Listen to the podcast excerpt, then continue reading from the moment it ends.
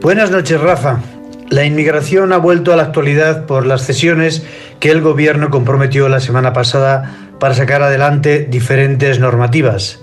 El último padrón dice que España está habitada por 48 millones de personas, de las que 6 millones tienen nacionalidad extranjera, es decir, casi el 13%. Sabemos que las estadísticas encierran medias que contribuyen a tapar realidades. Así, mientras la inmigración no llega al 4% en Extremadura, se acerca ya rápido al 20% en Baleares o Cataluña.